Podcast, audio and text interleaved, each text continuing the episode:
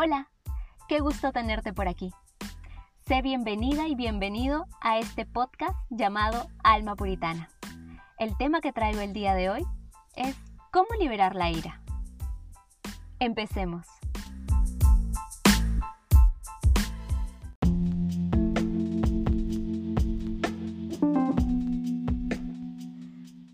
Este es un tema que realmente he querido tocar hace mucho tiempo cómo liberar la ira. ¿Y por qué?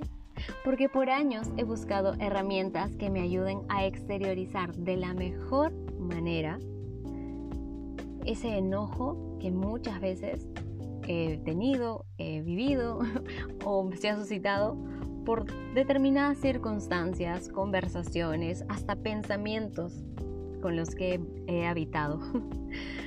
¿Y qué pasa cuando sientes enojo? Y ese enojo es tan grande que se va convirtiendo en rabia. Pues hay herramientas que te pueden permitir canalizar y liberarlo de distintas maneras.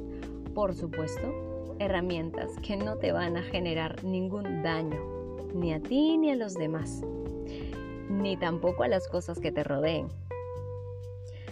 En primer lugar, siempre digo, respiración consciente, meditación.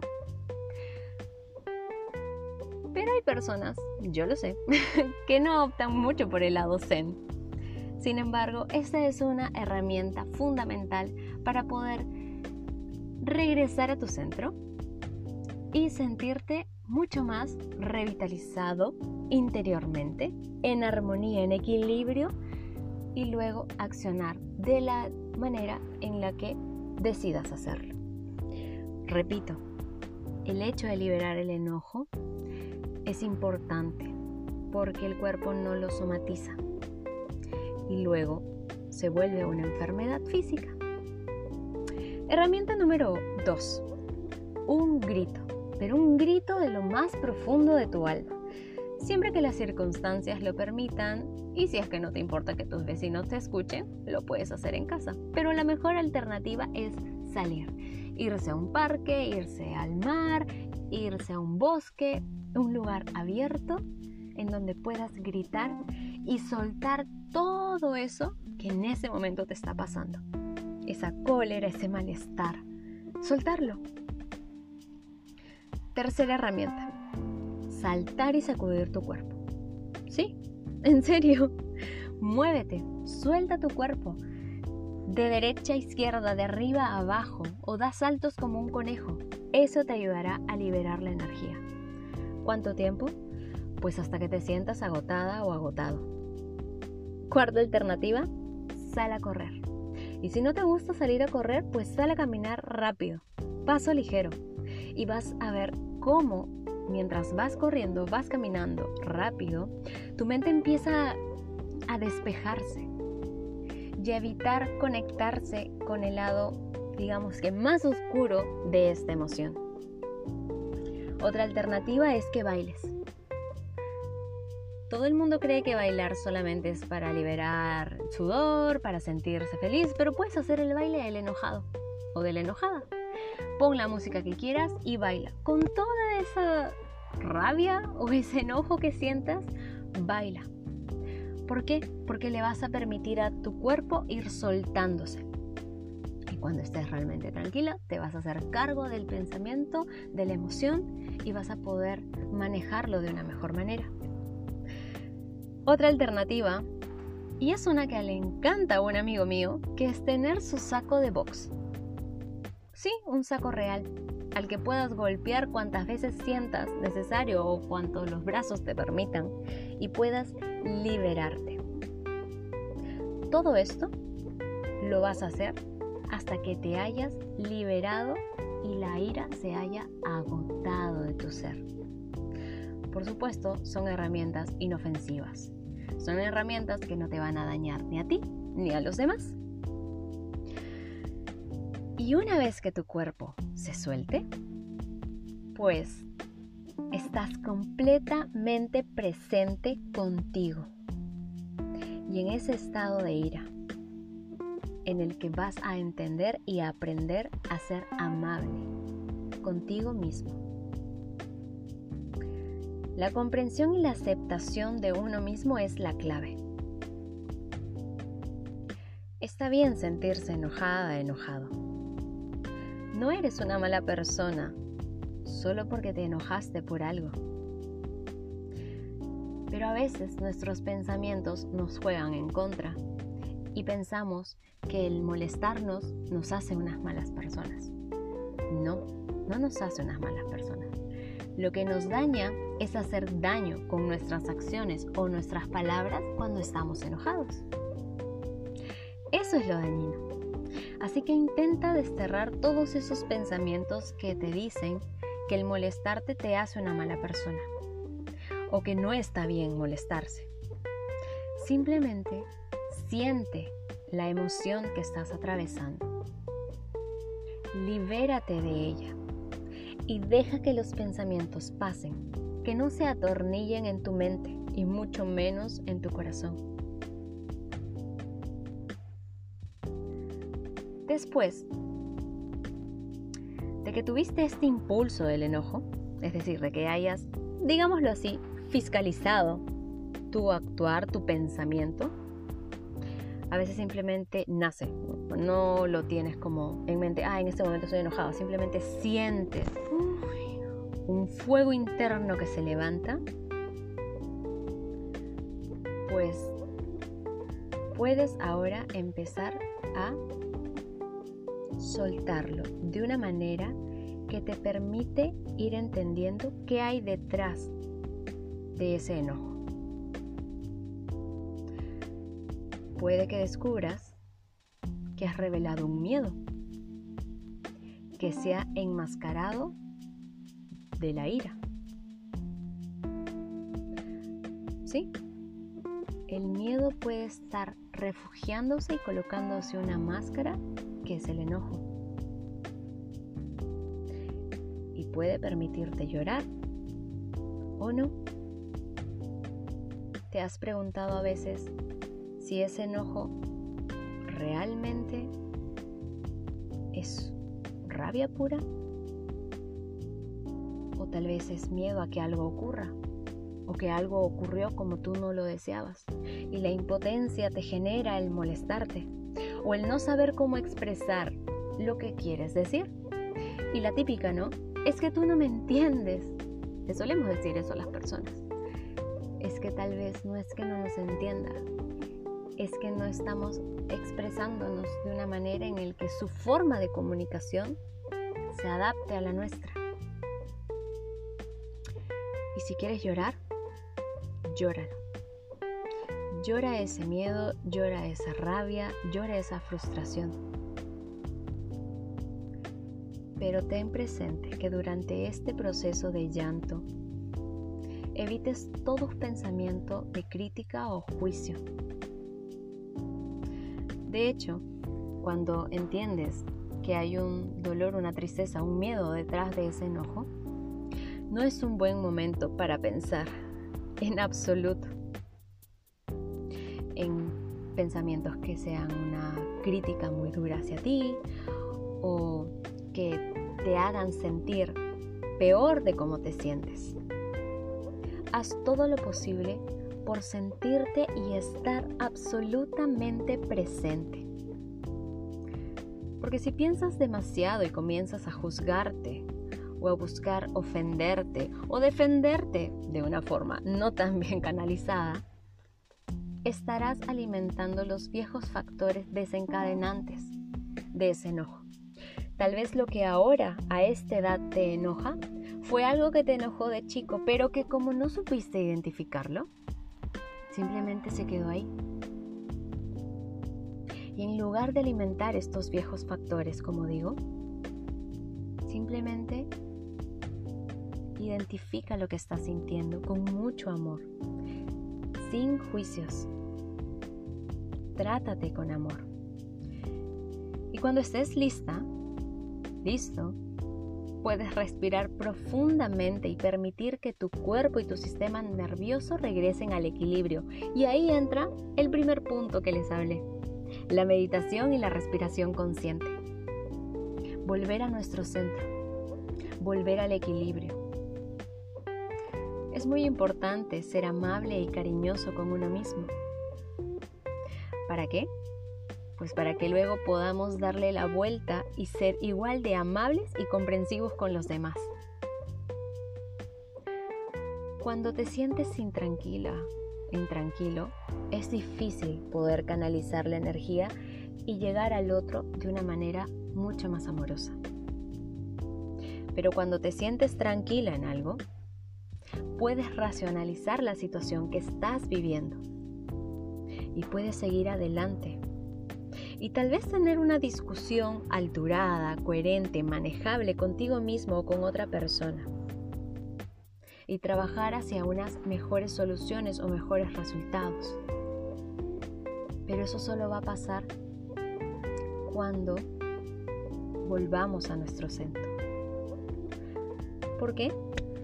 Porque cuando no lo hacemos, hay una señal de peligro grande, inmensamente grande sobre nosotros. El objetivo final es obviamente desensibilizarnos a todos los desencadenantes de la ira y no permitir que nada ni nadie perturbe nuestra paz y nuestra armonía interna. ¿Correcto? Entonces, cuando entendemos que hay cosas que nos están perturbando y que nos sentimos incómodos, que nos estamos sintiendo desarmónicos, pues vamos a generar todas estas emociones cargadas de las que hablamos hace un instante. Y posiblemente vayamos a dañarnos y a dañar a otras personas y a dañar objetos.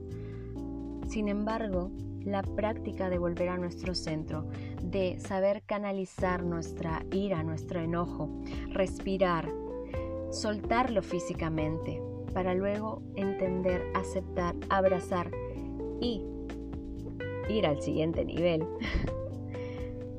es una práctica que requiere tiempo. Y que sí, posiblemente vaya totalmente en contra de nuestros instintos primitivos, ¿no? Como una respuesta de lucha automática, una respuesta de ofensa automática, una huida profundamente arraigada, etc. Todos experimentamos ira. Y es cierto que en algunas personas puede manifestarse mucho más fuerte que en otras dependiendo las hormonas, los patrones, los comportamientos parentales aprendidos o las circunstancias ambientales entre las que uno se crió. Eso es independiente. Recuerda que está absolutamente bien sentir enojo. Esa emoción no es mala, no es negativa. Lo negativo es reprimirlo porque puede desencadenar en algo muy fuerte. Lo importante es que siempre debemos encontrar o intentar encontrar formas mucho más contenidas, ¿no? mucho más estables y en equilibrio para expresar nuestras verdades. No te estoy hablando que tengas que fingir estar bien, para nada y no tiene que ver con estar solo tranquila y relajada cuando te sientes herido o perturbado. No, es aprender a reconocerlo, aceptarlo, ser amable y compasivo contigo mismo para que puedas expresarte de una manera no violenta. Aquí la palabra clave es contención y no calma. ¿Por qué? Porque la calma no es cómo te siente o cómo se siente una persona en el momento exacto en que se siente herido o frustrada. Es como decir, es buscar tratar de estar tranquilo y eso significaría pasar por alto múltiples niveles de otras emociones y de hecho no ser fiel a los sentimientos más auténticos, es decir, a lo que se está viviendo. En cambio, estar contenido contenida significa que estoy hablando con firmeza y honestidad, pero con mucho respeto y en un tono de voz normal. Puede ser una voz fuerte, pero no una voz amenazante, ni una expresión violenta. La ira no significa violencia. El enojo no significa violencia. No es un tormento mental o una crueldad o una agresión física a otro ser humano o hacia ti mismo. Por eso no debes permitirte juzgarte ni satanizarte porque te enojaste. Simplemente es hora de aprender herramientas que te permiten desahogar esa emoción, contenerte para poder pensar de forma racional qué está pasando, qué lo originó, cómo trabajar en eso e ir teniendo un estado mucho más armónico. No permitas de verdad que pensamientos críticos sobre otras personas hagan mover o tambalear. Ni tampoco te victimices. Porque ambos casos, ya sean pensamientos críticos o el hecho de victimizarte, están poniéndole más leña a ese fuego mental porque las ideas empiezan a dar y a girar en tu mente. Y en lugar de llegar a un equilibrio, vamos a seguir disparando y como las llamas del fuego cuando le echas aire, que se mueven en distintas direcciones. Pues así es. Al juzgarte o victimizarte a ti mismo, te quitas el poder. El poder más absoluto, auténtico y real que existe y eso hará que te sientas aún más enojada. si alguna vez asumes que te estás mm, demostrando una fuerza o un poder hacia alguien siendo agresivo, simplemente piensa esto o repítelo mentalmente. No necesito demostrar nada a esta persona, ni siquiera a mí mismo. No necesito mostrar poder a través de la violencia o la agresión. Soy fuerte, asombrosa y poderosa en muchas otras formas. Es así como podrías empezar a trabajar y controlar la ira.